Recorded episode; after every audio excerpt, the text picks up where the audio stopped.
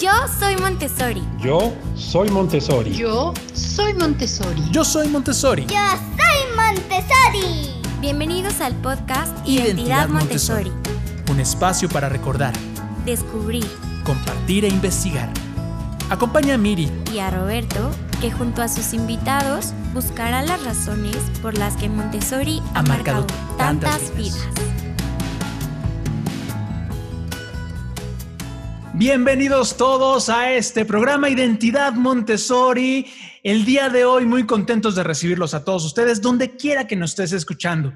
Si eres papá, si eres guía, si eres alumno, exalumno, no hemos encontrado todavía una palabra para poder decir, porque no nos gusta la palabra exalumnos, ya se los habíamos platicado, porque hemos platicado con muchos llamados exalumnos que siguen aprendiendo a partir de la filosofía y del método. Entonces, se nos queda corto el término exalumnos. Pero bueno, aquí estamos dos alumnos de Montessori. Estoy muy contento de presentarles a esta viajera conmigo, Miriam. ¿Cómo estás? Hola.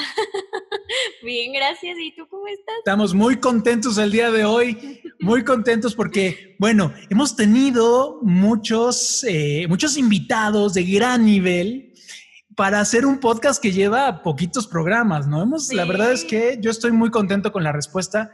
Mucha gente queriendo platicar de Montessori, ¿no? Este es el número 3. Así es, así es.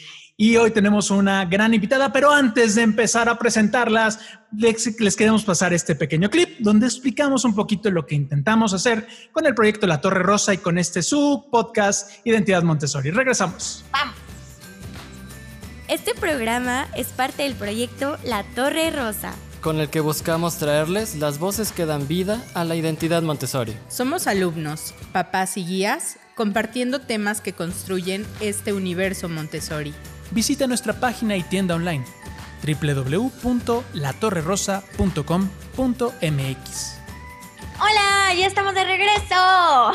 Bienvenidos. Como siempre traemos toda la pila, Sí, todo sí, el sí, ánimo, porque siempre nos da mucho gusto poder grabar estas cosas. Sí, nos pone muy contentos. Oye, estaba pensando ahorita que decías esto de exalumnos, yo creo que igual y podría ser como reencontrado, Sí, justamente estamos platicando. reconectado, Reconectado, alumno reconectado con alumno Montessori. reconectado, así. Y justamente hoy tenemos a una invitada que queremos, que, que estuvimos eh, como buscando, tenemos muchas ganas porque además eh, ella es también alumna de Reconexión, de, que, que además ha profundizado muchísimo en Montessori, ha estudiado en todos lados Montessori. Si hay alguien que tiene la playera de Montessori bien puesta, es nuestra invitada. Además, tiene una escuela y nos da muchísimo gusto saludarte, Jacqueline. ¿Cómo estás?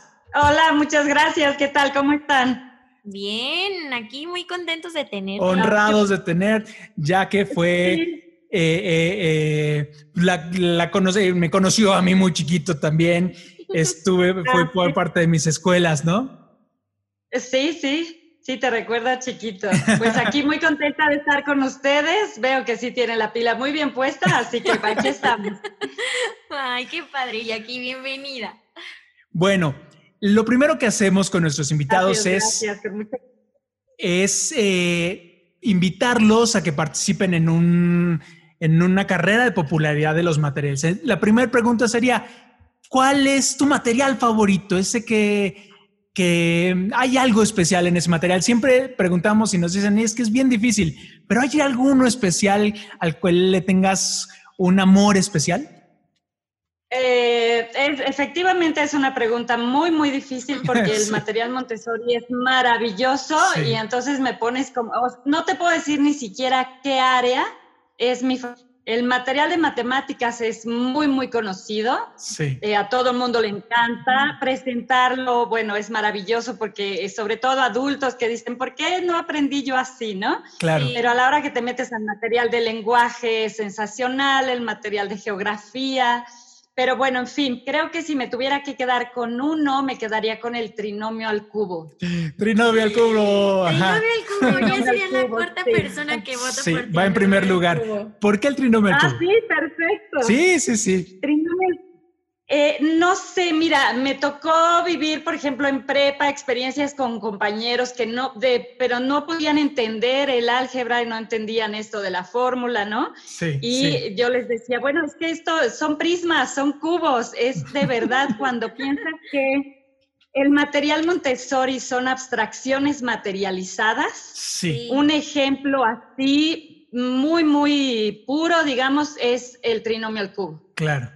De hecho, es algo que han ido, a veces van pues papás a pedir informes a la escuela o estudiantes de maestría y tal, que son ingenieros, ingenieros industriales, y bueno, les muestras el trinomio al cubo y de verdad es como, pero de verdad es así, esto tomó forma ante mis ojos, ¿no? Así es. Oye, Jackie, pues a mí me encantaría preguntarte, ¿de dónde viene tu identidad Montessori? Ah, pues mira, yo prácticamente nací en Montessori porque tuve, prácticamente, casi casi, porque eh, mi mamá llegó a, a, Montessori a trabajar en una escuela cuando yo tenía dos años. Oh.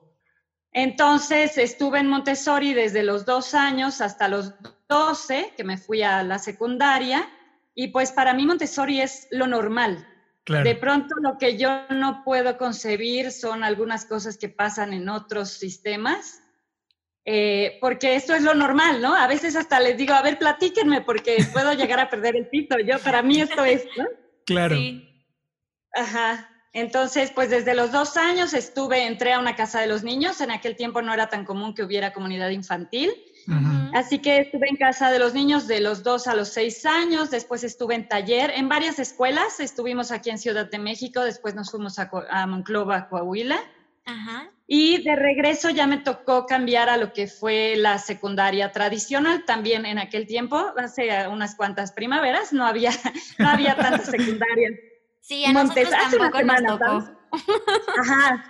Sí, no, no había la secundaria Montessori, así que me tocó hacer el cambio que a tanta gente le asusta y piensan que no se van a adaptar y tal y tal. Bueno, yo lo viví y pues no, ahora sí que no, no me pueden platicar de esto, ¿no? Claro. Así que sí, mi identidad pues es como hija de guía Montessori, eh, niña que estuvo siempre en Montessori. Me encanta tu pregunta de los exalumnos. En inglés tiene la palabra alumni que Alumni. es como alumni con i, Ajá. y entonces es como interesante porque no tiene este mismo prefijo de ex, ¿no? Sí. Exacto. Eh, pero en español no sé, me lo llevo de tarea. Se me hace Sí. esta. interesante. Ajá. Ah, ah, Podemos utilizar el alumni de, de mientras, porque yo no sé si sientes esa, este, el ex significaría que ya no El- estás. Y, y habla de una identidad que también hubo una discusión por ahí porque se hablaba de niños Montessori. Y Ajá. señora Hanras, que fue maestra de mi mamá, de tu mamá y de muchísimas guías, este, bueno, al menos, eh, por, si no por primera generación, por segunda, Sí. de muchísimas guías en México, decían, no, es que no es niño Montessori porque eso ya es como una etiqueta, ¿no? Como si todos los niños Montessori fueran iguales y efectivamente no se trata de eso, Claro. aunque sí tenemos cosas en común. Oye, Jackie, cuéntanos qué estás haciendo actualmente, por favor. Pues eh, mira, eh, ahorita tengo una escuela, se llama Colegio Quetzal y Montessori, estamos acá en Cuautitlán Izcalli, Sí. y tenemos lo que es Casa de los Niños, que sería preescolar en el lenguaje convencional, Sí. Preescolar, primaria y secundaria, le llamamos Casa de los Niños, taller y liceo le llamamos a la secundaria. Estoy dirigiendo el, Oh. el colegio, ya pues ya llevo muchos años y ahorita pues eh, lidiando y enfrentando este reto de llevar Montessori a las casas de los niños, ya Claro. que todo es en línea y ha sido un reto eh, bastante interesante para todos, ¿no? Y es que yo creo que hay un montón de cosas que platicar. Eh, elegimos este tema como para abrir boca, pero la verdad es que la experiencia del liceo es algo que merece un programa Ay, completo. sí, porque yo no sé nada de Ah, educación claro que sí, me encantaría. Sí, es, es Es, algo... es maravilloso. liceo. claro. Y, y además nosotros lo vemos con nostalgia, porque si Ajá, nosotros sí. fuéramos en el, li- el liceo, Hubiera sido muy feliz. sí, claro. Pero bueno, Bueno, oye Jackie, bueno, pues, o sea, nos comentas que tú tuviste tu contacto con Montessori desde muy pequeña, pero realmente, ¿cuándo fue cuando conociste a María Montessori? Bueno, es muy curioso porque mi trayectoria, digamos, al ser hija de guía Montessori, curiosamente yo me defendía un poco y quería como buscar mi propio camino. Entonces decía, cuando me preguntaban, ¿qué quieres ser? ¿Qué vas a estudiar? Seguramente vas a ser maestra como tu mamá, vas a ser guía Montessori. Y yo decía, no, eh, voy a hacer cualquier cosa en la vida menos, guía Montessori. Eh, menos eso, exactamente. Yo veía a mi mamá haciendo material en la noche con sus tarjetas, enmicando y se llevaba cositas de la casa. Y mamá, ¿dónde está la campanita de acá? ¿Y dónde está la figurita de aquí? Ah, es que me la llevé a la escuela, ¿no? yo, ay, ¿por qué todos se la llevan a la escuela? Sí, sí, sí. Entonces, eh, era así como, y, y, bueno, sabes, un chico pues está buscando ser diferente, ¿no? Entonces yo quería estudiar ingeniería bioquímica, me encantaban las matemáticas, la biología, la química, buscaba por ahí mi camino y me dijeron eh, varias personas que, que, era, que habían estudiado eso, que daban clases, y me decían, no, eso no, como mujer no te conviene aquí en México y te tendrías que ir a la playa y tal y tal, ¿no? Porque además quería recursos, explotación de recursos acuáticos. Y entonces dije, bueno, vamos a estudiar algo que tenga matemáticas y tal. Me metí a administración de empresas, no muy convencida. Y llegué a la escuela, curiosamente, porque tenía tres horas libres seguidas y cuando dije, bueno, ¿qué voy a hacer en la vida con tres horas libres tres veces a la semana? No me la voy a pasar en la cafetería de la escuela. Sí. Entonces me empecé a ir a la escuela con mi mamá. Ella ya había fundado esta escuela que es Quetzal y Montessori, que antes se llamaba Casa Montessori Arboledas. Y eh, me empecé a ir allá, según yo, para administrar, para ayudarle a administrar. Entonces empecé a ver a los niños, me empecé a meter a los ambientes y les dije, ay, vamos a hacer experimentos. Eh, le pedí permiso a mi mamá para poner un laboratorio en taller 2 y cada vez que iba a la escuela, cada, cada día me era más doloroso dejar el ambiente para regresar a mi escuela a la última hora de clases. Ah. ¿por qué me tengo que ir a la escuela? ¿no? Y los niños me decían, ya, que no te vayas, quédate, danos otra presentación y claro. tal, Entonces, ya de pronto dije, ¿qué estoy haciendo? ¿Por qué me tengo que ir a estudiar administración si lo que me gusta es estar acá con los niños, compartiendo, ¿no? Sí. Y fue cuando empecé a tomar mi primer curso de taller. Tomé el curso aquí en México, un curso muy reconocido nacionalmente, entonces, esta fue una experiencia interesantísima porque yo estudiaba el curso en la tarde y estaba con los niños en la mañana. Mm. Entonces los niños sabían que vivíamos el proceso al mismo tiempo y era como, a ver, ya que eso te presentaron, eso, nos lo preparaste, preséntanoslo, ¿no? Sabían que, yo estaba estudiando pues al mismo tiempo que ellos. Que ellos, claro. Y, ajá, y de verdad que fue maravilloso, ¿no? Entonces, Después de eso dije, bueno, si quiero mi diploma formal oficial de guía Montessori, me fui a tomar el curso en Monterrey, el de la American Montessori Society. Ajá. Y, eh, pero después dije, no, pues quiero eh, ahora sí que ir a la Meca y me fui a tomar el curso de la AMI, que es la Asociación Montessori Internacional, en Bergamo, Italia. ¡Wow! Sí, estuve por allá un año. Afortunadamente mi mamá siempre me apoyó, siempre en todo. Ahora sí que dijo, bueno, si es lo que quieres, pues adelante, ¿no? Que sea Montessori bien. Ajá, exacto. Entonces, pues tuve la fortuna de estudiar allá con Camilo Grazzini, que trabajó mucho tiempo directamente con la familia Montessori, con Mario, desarrollando materiales y tal. Entonces, eh, pues bueno, el curso de verdad que fue sensacional.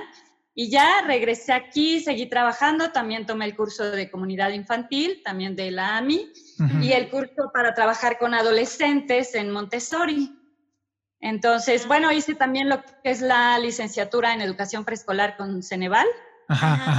Y ahorita estoy terminando de estudiar psicología, ya nada más me falta un cuatrimestre. Ya para, para titularme de psicología en Unitec. Yo, yo, a mí me, no me deja de sorprender cómo la vida de una persona como María Montessori puede tocar eh, a, tanta gente en tantas partes del mundo, ¿no? En algún momento nos decían, es que si nosotros entendemos que la Torre Rosa está en todas las escuelas en diferentes partes y se da en diferentes idiomas, tienes un poquito la dimensión de lo que hizo María Montessori, ¿no? Es increíble. ¿Qué nos puedes platicar acerca de María Montessori, la vida de esta mujer? Eh, ¿qué es, ¿qué es lo que primero deja en tu vida María Montessori? Y, y si lo deja en tu vida, lo deja en la vida de muchos niños y de muchas personas, ¿no? Claro, mira, para empezar, ella cambió la forma de, eh, en el mundo entero, de concebir al niño. Claro. Sean o no Montessori las escuelas, aún la escuela más tradicional tiene una visión diferente porque antes, en el tiempo de ella, el niño era un adulto chiquito y el pensamiento de este niño estaba siempre enfocado hacia el futuro. ¿Qué va a ser de grande? Entonces todo era para cuando sea grande, mm. perdiendo un poco el momento presente del niño que, que estaba frente al adulto, ¿no? Entonces ella viene a revolucionar la visión del niño desde, ¿qué te puedo decir? algo tan simple como que en aquel tiempo no había muebles para niños. La ropa era idéntica a la del adulto, pero en chiquito. No, no había como esta... Sí, sí, o sea, eran adultos chiquitos tal cual, ¿no? y se esperaba de ellos eso, que se comportaran, que estuvieran este, esta cuestión de calladito te ves más bonito, pues era de aquella época, ¿no? Claro. Sí. Ajá, las mamás los dominaban con la mirada y vámonos. Entonces, eh, sí, cambia completamente la visión del niño. Eh, cambia algo importantísimo, es este cambio en la educación especial, porque, eh, pues bueno, en aquel tiempo a estos niños que tenían necesidades diferentes, pues los metían como en asilos en donde ni siquiera tenían actividades que hacer. Sí, era como una estancia, ¿no? Eh, no, ni siquiera, los metían en, eh, pues bueno, en aquel tiempo era como el manicomio, así le llamaban, ah, ¿no? ok. Sí, ella también empezó en aquel tiempo, que no era lo común, a hablar, a dar pláticas sobre el papel de la mujer. Ella dio una plática en Berlín sobre el derecho de la mujer a recibir un sueldo igual al del hombre. Es un tema que tratamos ahorita, ¿no? Claro. Imagínense, hablamos de que ella lo, tocaba hace más de 100 años. Claro. Entonces, el, papel de ella como mujer, la lucha que también es muy curioso porque ella también luchó por no ser maestra, por eh, Sí, ella quería ser médico y en aquel tiempo pues las mujeres no estudiaban medicina, las mujeres decentes eran maestras, ¿no? Claro. Y eh, ella llega a estudiar medicina, empieza a trabajar en psiquiatría y es donde ella descubre que los niños que tienen necesidades especiales están revueltos en asilos eh, con adultos, no tenían nada que hacer. Los niños cuando comían se tiraban al piso a recoger las migajas oh. y las enfermeras decían, es que estos niños, mírenlos, son, son tan, tan inútiles que se tiran al suelo por las migajas y ella observó que lo que pasa es que jugaban con las migajas porque no tenían juguetes ni materiales. Ella empezó a estudiar lo que ellos llevaban desarrollado y pues siguió también por esa línea, ¿no? Fue cuando ella abrió primero, empezó a educaciones de niños regulares, digamos, Y cuando todo el mundo salió en todos los periódicos, ¿no? Ay, los niños de María Montessori obtienen buenas calificaciones en los exámenes. Y es entonces cuando ella voltea la mirada y dice, bueno, entonces, ¿qué pasa con los niños de educación tradicional? ¿No? Claro. Sí. Es así donde ella pide esta primera oportunidad de trabajar con niños en un ambiente que no pareciera una escuela, que es cuando abre la primera casa de los niños y que por eso hasta hoy se llama la casa de los niños, porque ella no quería que pareciera una escuela con los pupitres puestos uno tras otro y el pizarrón enfrente, ¿no? Claro. Sí, claro. A mí, a mí me llama mucho la atención esto porque desde luego la época en la que le toca vivir a María Montessori eh, nos cuesta mucho trabajo entenderla a nosotros, pero lo que decías de la mujer, el reconocimiento del niño, inclusive eh, le toca un, un periodo muy complicado políticamente, ya nos contarás después, pero a ella la, la, la persigue, ¿no? Ideologías, a ella le tocó vivir la Primera Guerra Mundial, la Segunda Guerra Mundial y la Guerra Civil Española. Claro. Entonces, em, eh, cuando estaban en la Segunda Guerra Mundial, ella primero estaba en Italia, Mussolini eh, descubre el, valor de la educación Montessori y entonces promueve que se abran escuelas Montessori en toda Italia eh, pone a María Montessori como directora del Ministerio de Educación italiano, pero él tenía pues un objetivo eh, oculto, digamos. Claro. Que era preparar a los niños y a la juventud para ir a la guerra con Etiopía. Entonces, cuando él abre eh, sus motivos y le dice a María Montessori que hay que preparar a los niños, ella se niega y entonces Mussolini manda cerrar todas las escuelas Montessori en toda Italia de un día para otro. Una mañana llegan los niños a la escuela y la escuela está cerrada, ¿no? Entonces es cuando ella empieza a vivir esta persecución de Mussolini, se va a Holanda. En Holanda, bueno, igual, maravillosamente crece Montessori, que de hecho allá sigue siendo muy, un método muy generalizado. Eh, pero Hitler conquista, ya de hecho Ana Frank estuvo en escuela Montessori antes de ser obligada a la escuela Ay, qué judía. Padre, Ajá. las fotos famosísimas, hay dos fotografías de, de Ana Frank que son muy, muy famosas. Las dos están tomadas en su escuela Montessori en Holanda. Ay, qué padre. Ajá, entonces, bueno, ya después pues la mandaron a, la escuela judía y ya después de eso viene toda la historia del refugio y demás, ¿no? Pero entonces ella en Holanda pues empieza también a sufrir persecución, se va a España, sufre también está la cuestión con Franco y se va a la India. Pero en la India son perseguidos porque eh, eh, ellos son italianos y la India es colonia británica, bueno, forma parte del imperio británico. Entonces a Mario lo encierran en la cárcel y eh, muchísima gente movió, eh, escribieron cartas a todo el mundo porque cómo era posible que tuvieran a Mario Montessori en la cárcel. Y para el cumpleaños de María Montessori liberan a Mario, pero los dejan a los dos en una región de montañosa llamada Kodaikanal en donde ella tiene oportunidad de trabajar con un grupo que se llamaba la Sociedad Teosófica de la India.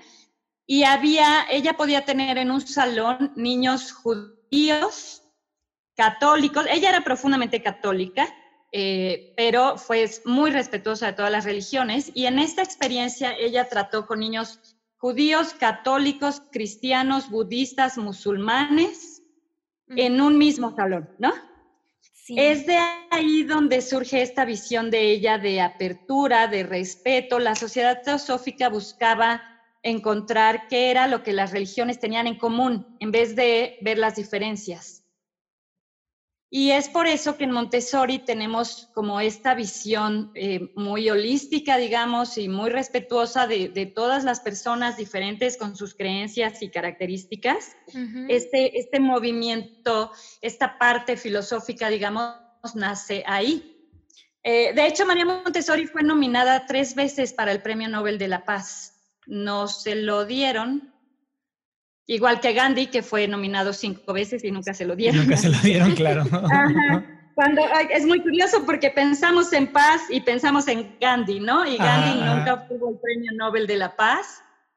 Eh, y bueno, María Montessori, pues tampoco, tampoco se lo dieron, pero sí estuvo nominada porque ella lo que ella luchaba por el que la paz debe venir del niño desde la educación, no desde la política. Padrísimo. Eh, la verdad es que hay un montón de cosas que como, como alumni, de, repente, obviamente cuando estábamos en, en, el ambiente, pues veíamos la foto en el mejor de los casos o sabíamos que existía María Montessori, pero pocas veces nos acercamos a su historia, fuera de la película que ahorita nos cuentas un poquito más qué te parece la película.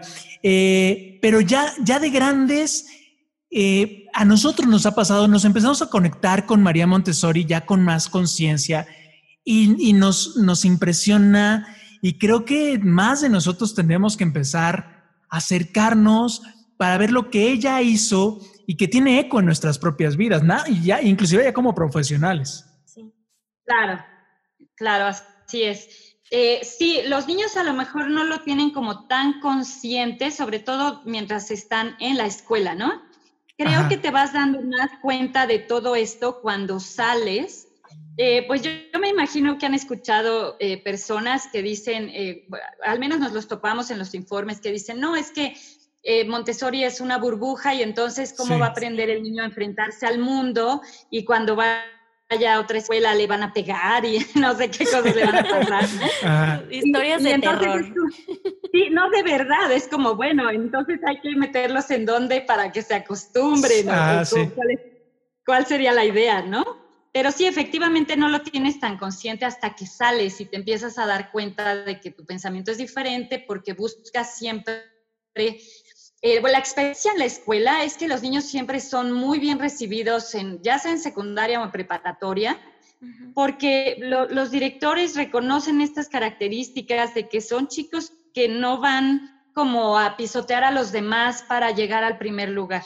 Claro. claro. ¿No? Sino es como, vamos todos juntos. ¿Qué tal que nos organizamos y, vamos a tal meta, no? Claro. Pero eh, sí, de pronto esta competencia tan generalizada en, muchas partes todavía, ¿no? Yo les, les digo a los papás desde los informes, a María Montessori, este asunto del cuadro de honor, por ejemplo. Claro. En el que tú llegues a una escuela, eh, escuela hay, no sé, 150 niños y en la entrada hay un cuadro donde hay 10 nombres y todavía tiene el título enorme con letras doradas y estrellas que dice los mejores, ¿no? Claro. Eh, es terrible porque si ahí están los mejores, entonces todos los demás... ¿Qué son, no? Claro. Está, es como, bueno, ellos son los mejores, ¿no? Y la, carga es muy pesada para el que no está en el cuadro de honor, pero también para los que están acostumbrados a estar siempre Claro, claro. que, bueno, el día que no están se les desdibuja el mundo, ¿no? Es un sufrimiento horrible y te lo puedo decir yo, que, después de ir en Montessori pasé al sistema tradicional y siempre he sido muy ñoña. Entonces iba yo y ya estaba en el cuadro de honor y siempre, nunca pude lograr, o sea, llegué tercero y segundo, pero al primero nunca le logré ganar a la niña. pero era muy la fecha en la que yo no alcanzaba a llegar era así como de, ay no, era muy frustrante. Entonces imagínate toda la frustración que sienten los niños, o sea, y que la llevan desde chiquitos, ¿no? Porque por lo menos puedo decir que cuando era pequeña no la sufrí hasta que llegué a la secundaria. Claro, claro.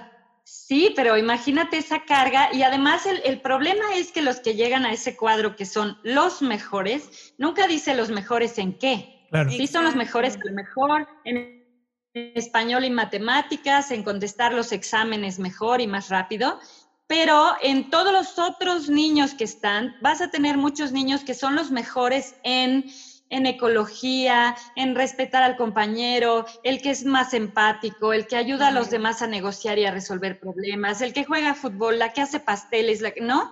La bailarina, el, no sé hay, toda una gama de personalidades que no son apreciadas y reconocidas y no llegan a ese, a ese cuadro de honor, ¿no? Entonces, pues tienen como que luchar contra todo porque, porque no, no son los que tienen esas características particulares que muchas escuelas, pues son las en, las que se enfocan, ¿no? Sí. Estamos muy contentos platicando con Yaque. Vamos a tener que hacer una pequeña pausa para descansar y para platicarles un poquito de lo que es, estamos haciendo en este proyecto La Torre Rosa, pero no se despeguen, vamos a seguir platicando bien interesante acerca de María Montessori y de muchas otras cosas. Regresamos en un momento.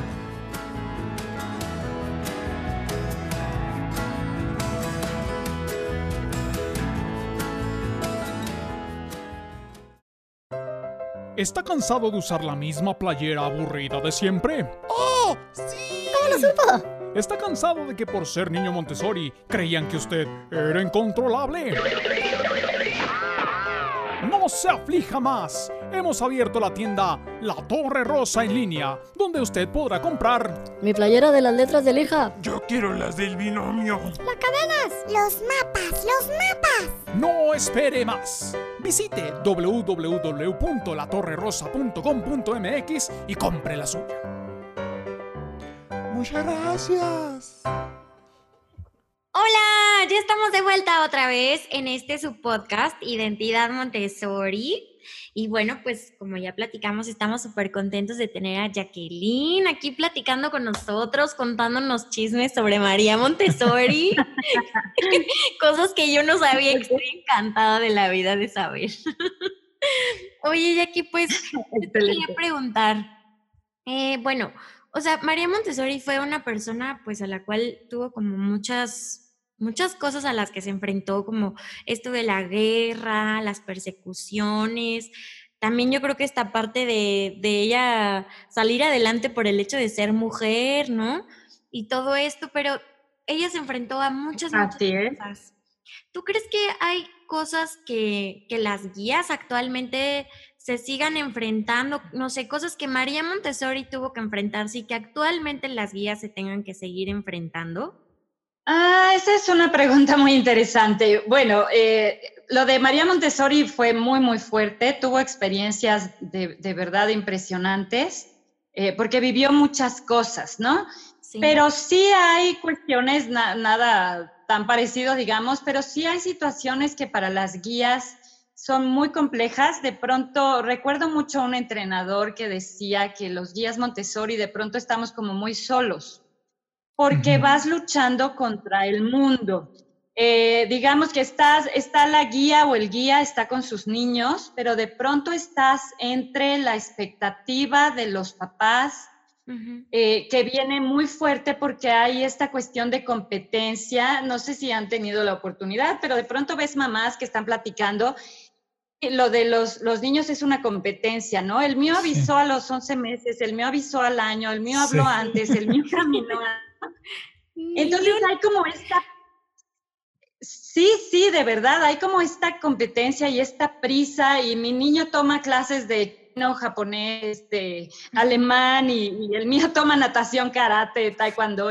Sí. Y, y, es esta competencia. Entonces, de pronto también la expectativa que viene en, esto no es, no es particular de Montessori, pero eh, esta expectativa que viene puesta cuando empezaron los, pues vamos a llamarle concursos, la competencia entre los países de la OCDE. Sí. Por eh, evaluar a los niños y las pruebas PISA y en qué lugar va cada país, el ranking y tal, ¿no? Sí. Esto pone muchísima presión en todas las escuelas y la queja es general. Todos los maestros del mundo pues se quejan de eso, ¿no? ¿Por qué? Porque entonces la visión ya no está puesta en, en lo que el niño va a aprender y desarrollar, sino en que apruebe exámenes para exhibir al país en buenos lugares, ¿no? Pero como Montessori, que sí, no nos basamos en exámenes, premios, castigos, competencia, nos complica todavía un poquito más. Y entonces siempre hay como que estar mediando entre la expectativa de, los exámenes y el trabajo que los guías de verdad tenemos que hacer, eh, que, a veces pues es un poco complicado, ¿no?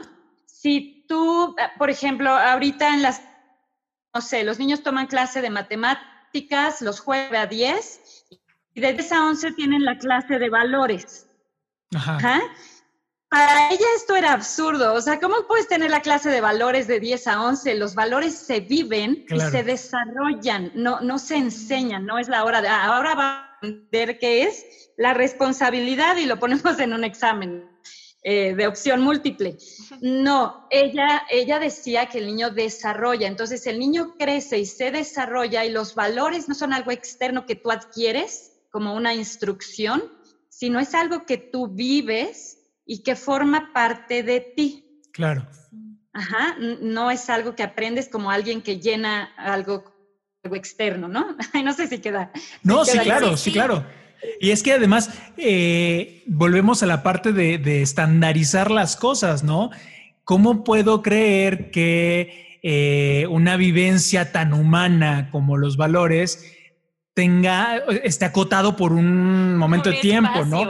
Y es que eso se puede trasladar. Entonces yo puedo vivir unos valores diferentes en la casa, después unos valores diferentes en mi escuela, después unos valores diferentes en el trabajo y entonces partimos la experiencia humana. Claro, claro. Y entonces es incongruente, ¿no? Y, vemos que no, no estamos haciendo lo que decimos. En teoría sabemos que hay que ser responsables, pero en realidad no lo somos, ¿no? Este tipo de cosas. Lo mismo ella lo veía con, por ejemplo, con la ecología, ¿no? No puedes dar la clase de ecología, que los niños cuiden plantas desde pequeños, que cuiden animales desde pequeños. Y si tú entras a cualquier ambiente Montessori en cualquier parte del mundo, vas a encontrar la torre rosa, pero también vas a encontrar plantas, vas a encontrar animales, vas a encontrar niños de diferentes edades conviviendo.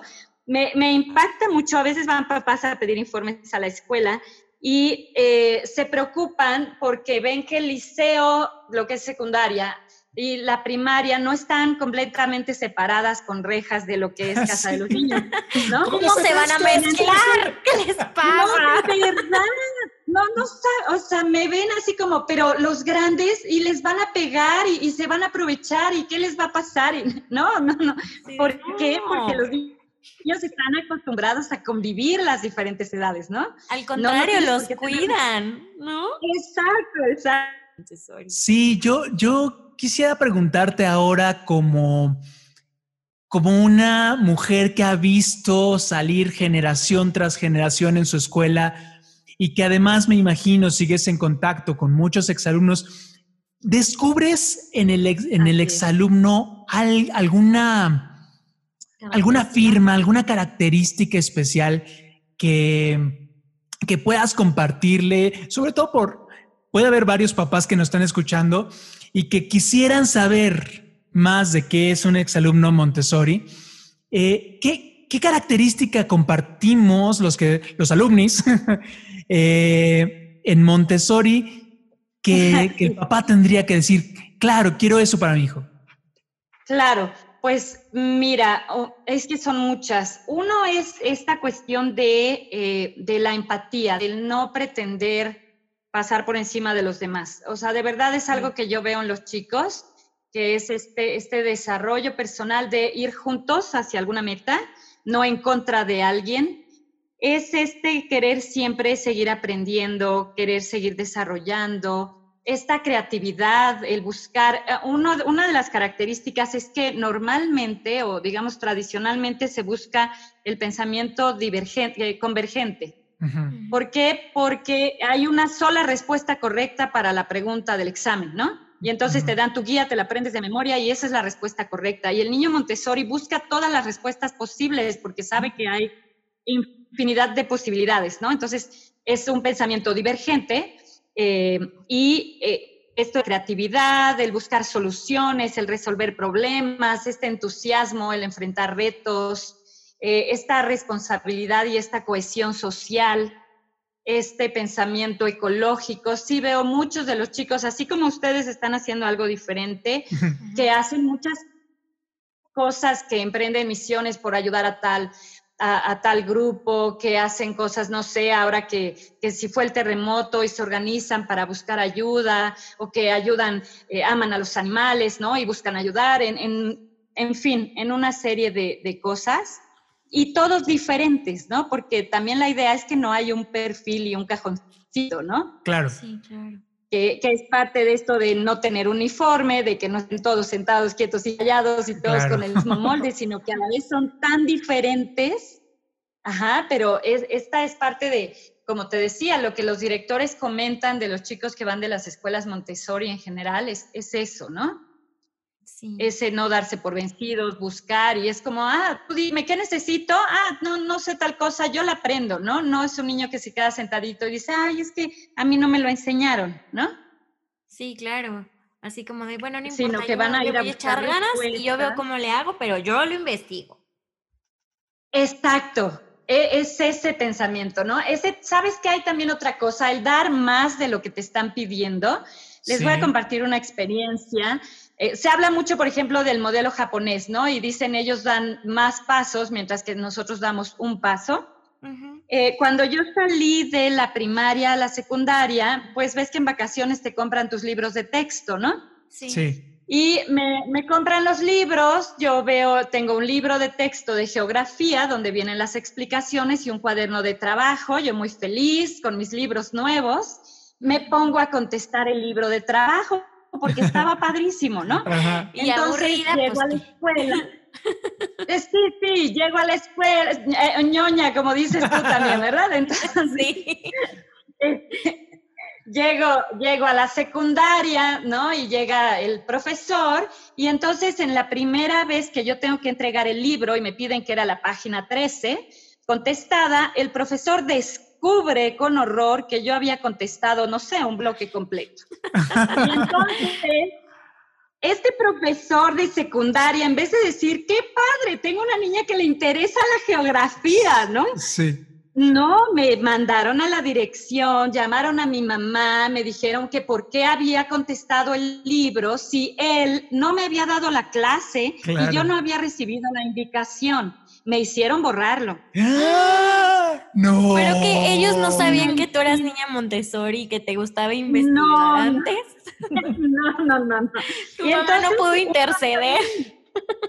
Claro, sí, claro, el mensaje es muy fuerte, claro, Claro. yo ya estaba más grande, ¿no?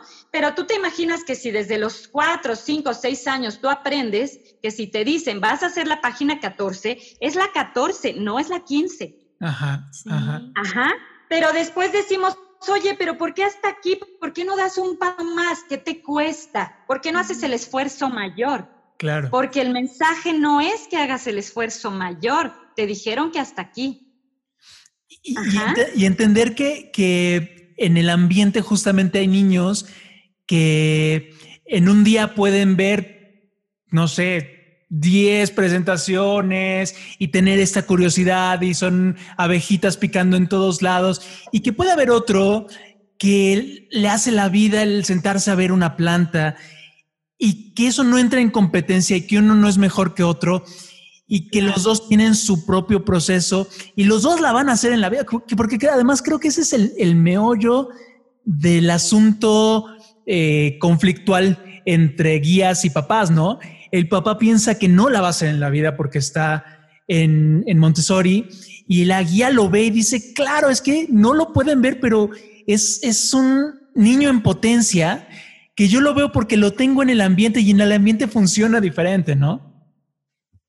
Claro, y que está desarrollando, a lo mejor no, que el pap- no lo que el papá esperaba en ese momento, Eso. o no lo que en el libro venía, eh, en el libro de la CEP en ese momento, o que el vecino ya está recitando tal cosa en tres idiomas, ¿no? Ajá. Sino que el niño está desarrollando su propia personalidad, está desarrollando habilidades del pensamiento, está desarrollando funciones ejecutivas, pero no está aprendiendo cosas de memoria para repetir en un examen, ¿no? Claro.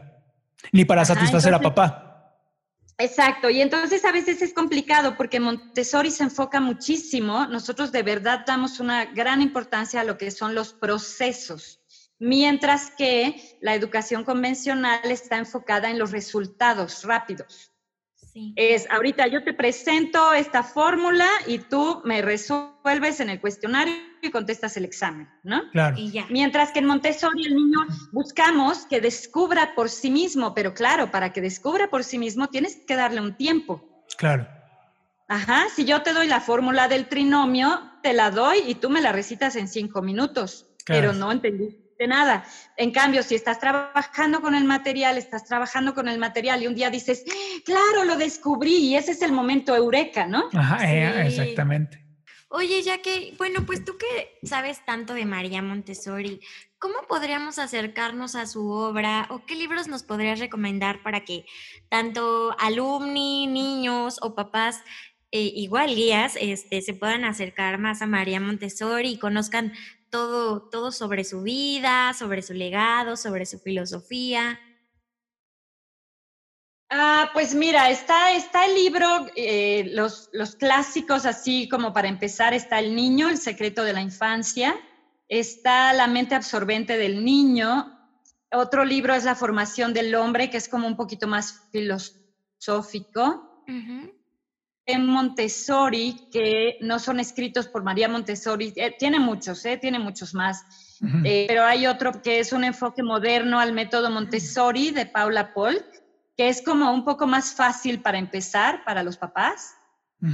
Eh, está conviendo a Montessori, la educación para el desarrollo humano, que es de Mario Montessori. Eh, ahorita sí, afortunadamente hubo un tiempo en que era muy, muy difícil conseguir los libros, pero ahorita sí se están eh, difundiendo, entonces sí creo que es buen momento para, para seguir leyendo a Montessori, ¿no? Eh, en a propósito de esto, ya que, y casi para cerrar esta charla, que desde luego vamos a tener que volver a ampliar porque hay un montón de temas. De repente yo tenía como la- el nervio, la sensación de platicar contigo, decir, híjole, no la aproveché lo suficiente, no le pregunté lo que quería, pero bueno, sé que existen otras, otros programas donde vamos a poder explotar muchas otras cosas. Ah, claro, Claro que sí, el del liceo me encantaría. Sí, el del liceo también, ¿eh? De verdad. El del liceo estaría Sí, padrísimo. podemos traer chicos de diferentes. Ajá, o chicos de diferentes generaciones que se han graduado del liceo, que ya pues están algunos a mitad de profesional, ya les falta un año para terminar. Están los que están entrando a profesional y los que se están yendo a prepa, ¿no? Entonces, sería interesantísimo juntarlos y hacer un programa. Padrísimo. Eh, un, un último mensaje quisiéramos pedirte a los exalumnos eh, que nos están escuchando, un, un mensaje que desde el pasado toma vida a través de tu voz, de María Montessori, y que nos llame una acción concreta a los exalumnos. ¿Qué tenemos que recordar? ¿Qué tenemos que volver a conectar?